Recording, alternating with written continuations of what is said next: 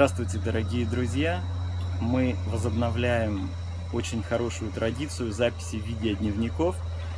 И сейчас я нахожусь в Таиланде и решил записать э, те вопросы, э, раскрытые ответы или анализ определенных вопросов, которые заслуживают быть записанными на отдельные видео. И хочу я начать с может быть, одного из ключевых моментов а, в общем понимании для людей о структуре эзотерических знаний. Потому что эта тема, она вызывает ожесточенные споры. Есть приверженец, приверженцы одного или другого учения, им бы, конечно, хотелось, чтобы именно их школа стояла на вершине той самой эзотерической пирамиды, а все другие учения находились ниже. Я понимаю это желание, но кроме эго-реакций, ничего в желании доказать подобную вещь, несуразную вещь, не лежит. Ведь для того, чтобы действительно сравнить различные виды эзотерических учений и сказать, э, какое из них находится выше, а какое ниже вот в этой пирамиде, мы с вами просто должны опереться на какой-нибудь очень, на какой-нибудь очень логический критерий. А что может быть лучше критерия, чем строение самого нашего мира, нашей Вселенной? У нас есть ментальный план, есть астральный, есть физический. Естественно, те эзотерические направления, те знания, которые работают с ментальной энергией, они являются высшей эзотерикой. И что здесь спорить, здесь абсолютно все ясно. Дальнейшая массовая мастерская, э, мастерская часть – это очень серьезные школы, которые работают с астральной энергией. И вот здесь поймите меня правильно. Те школы, которые работают с энергиями физического мира, которые находятся в основе пирамиды и, конечно же, являются самыми распространенными, самыми массовыми. Не случайно есть такое понятие народная эзотерика. Вот это именно народная эзотерика, доступная каждому без исключения человеку. Ей очень легко и очень комфортно заниматься, она не дает супер огромных результатов, не имеет супер большого значения, но для большинства людей, скажем, для 90% людей, она является абсолютно достаточной, им незачем уходить в более высокие сферы. Поэтому не надо пренебрежительно относиться к народной эзотерике, потому что это то, что позволяет человеку решить свои собственные задачи в этой жизни. Я отношусь с большим уважением к абсолютно любому учению, если это учение, естественно, логично, если оно не противоречит здравому смыслу и законам нашей Вселенной. Ну и сейчас бы мне хотелось о различных учениях поговорить. Начнем мы, конечно же, с народной эзотерики, с энергии физического мира.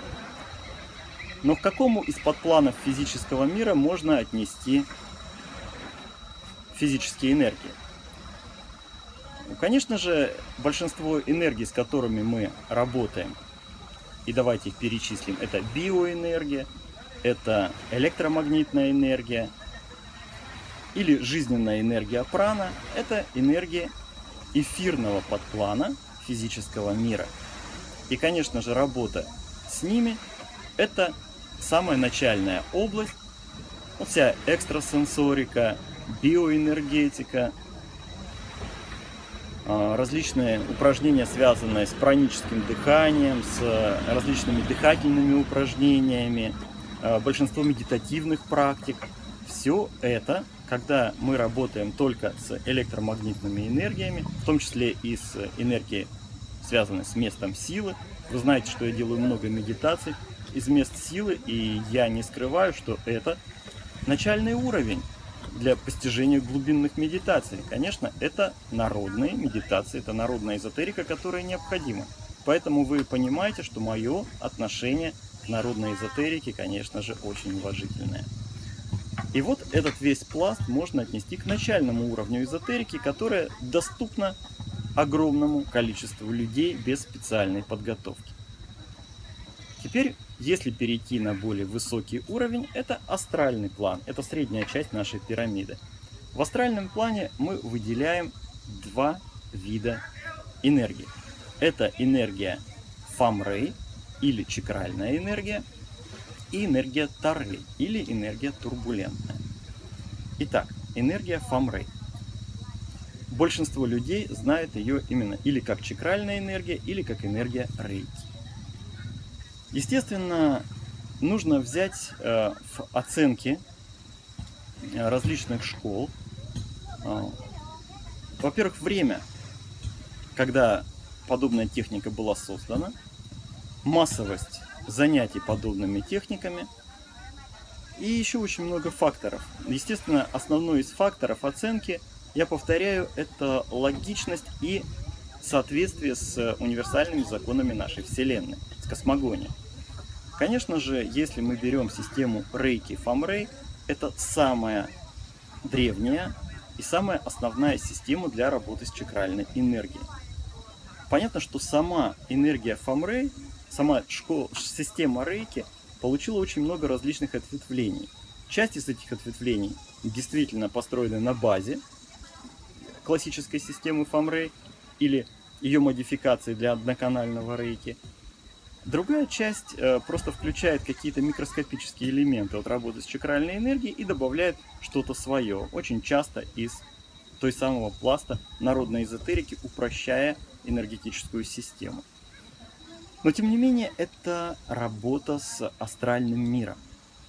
И работая с астральным миром, мы должны прекрасно понимать, что это средний уровень эзотерики, который дает фантастические результаты потому что вы знаете, что рейкисты достигают уникальных вещей и в личностном развитии, и в освоении медитативных техник, и в э, э, ментальной алхимии, то есть алхимии своего сознания, ну и, конечно, в лечебных практиках.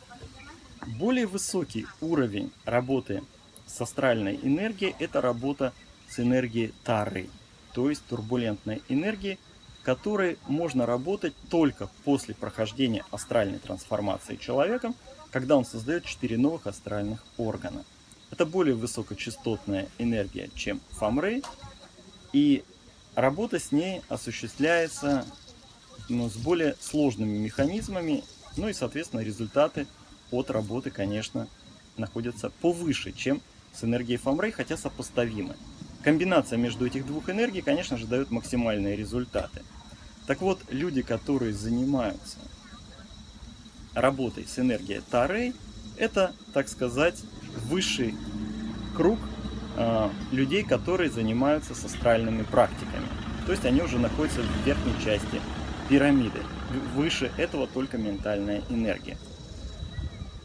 Так вот, э, что еще важно? Есть такой огромный пласт э, магия.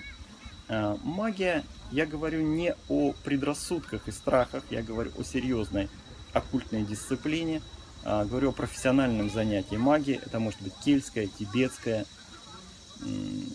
египетская или какая-либо другая магия, не имеет значения, но мы говорим о профессионалах, а не о любителях, которые бегают с магическими, псевдомагическими артефактами и думают, что они великие маги и колдуны мы говорим о профессионалах. Вот эти люди работают с чем? Работают с существами астрального мира.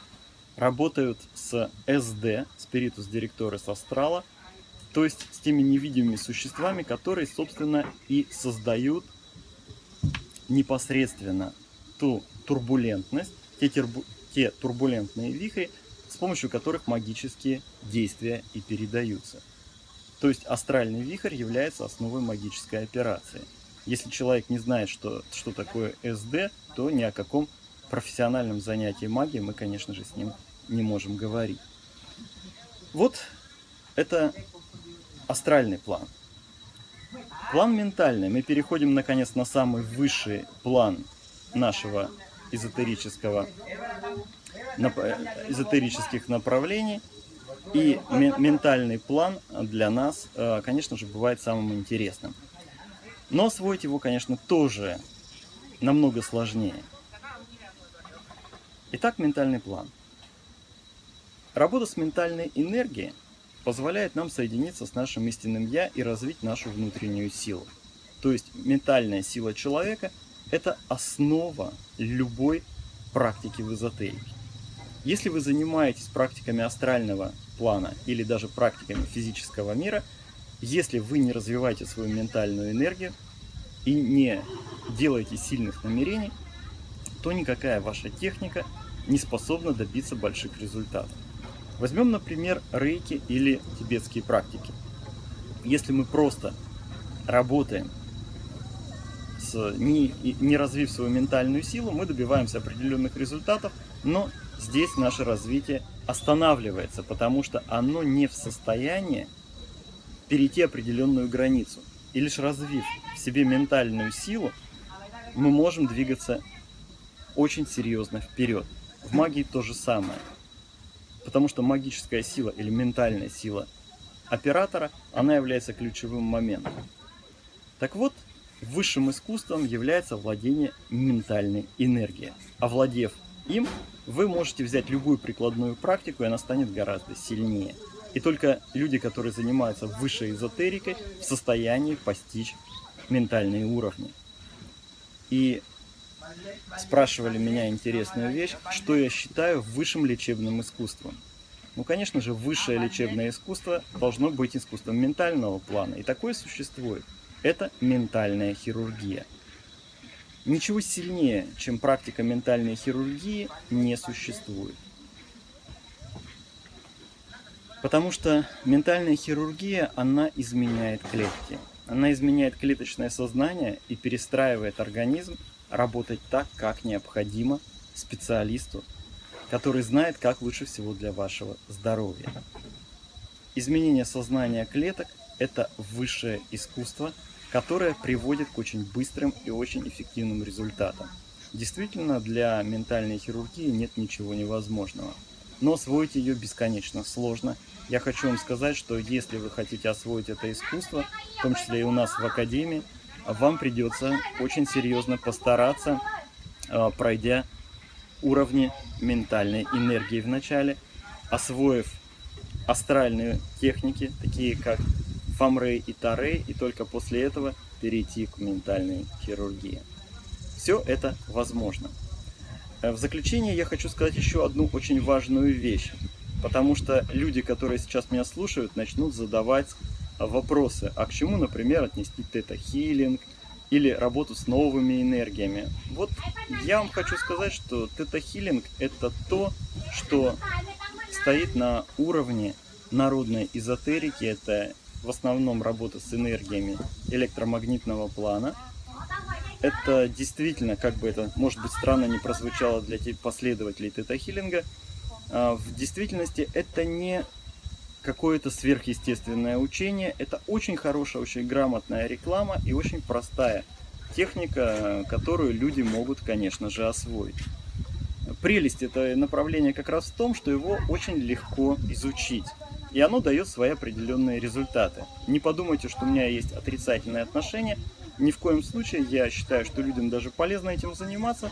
Но просто вы должны понимать, что занятия в этой области не выведут вас на уровень высшей эзотерики. Если у вас есть опыт занятия э, практиками астрального плана, такими как рейки или тибетские жреческие практики, то, конечно, вам стоит обратить свое внимание в сторону ментальной энергии, ментальной хирургии, но ни в коем случае не опускаться на один уровень ниже.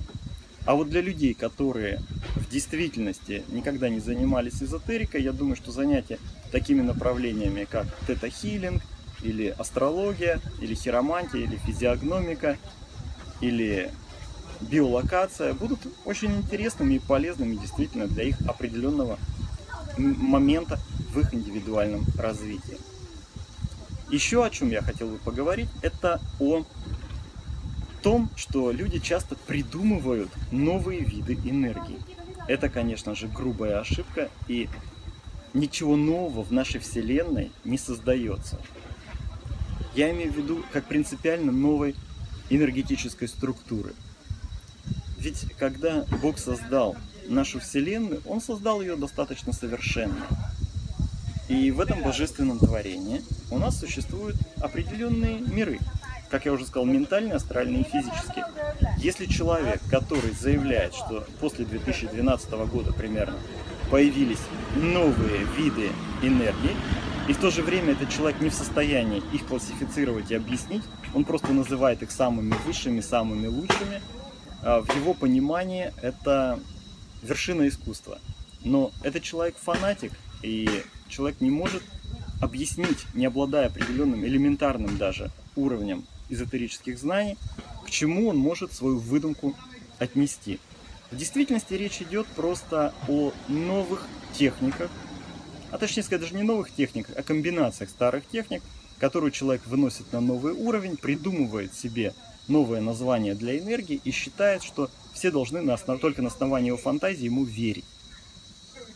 Потому что говорят, что вот даже ментальная энергия становится ниже на этих новых энергий.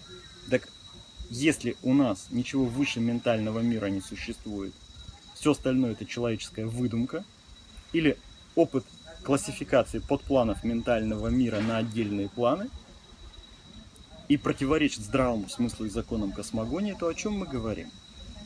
Просто человеку не хочется смириться с тем, что в действительности его выдумка абсолютно не имеет никакой ценности.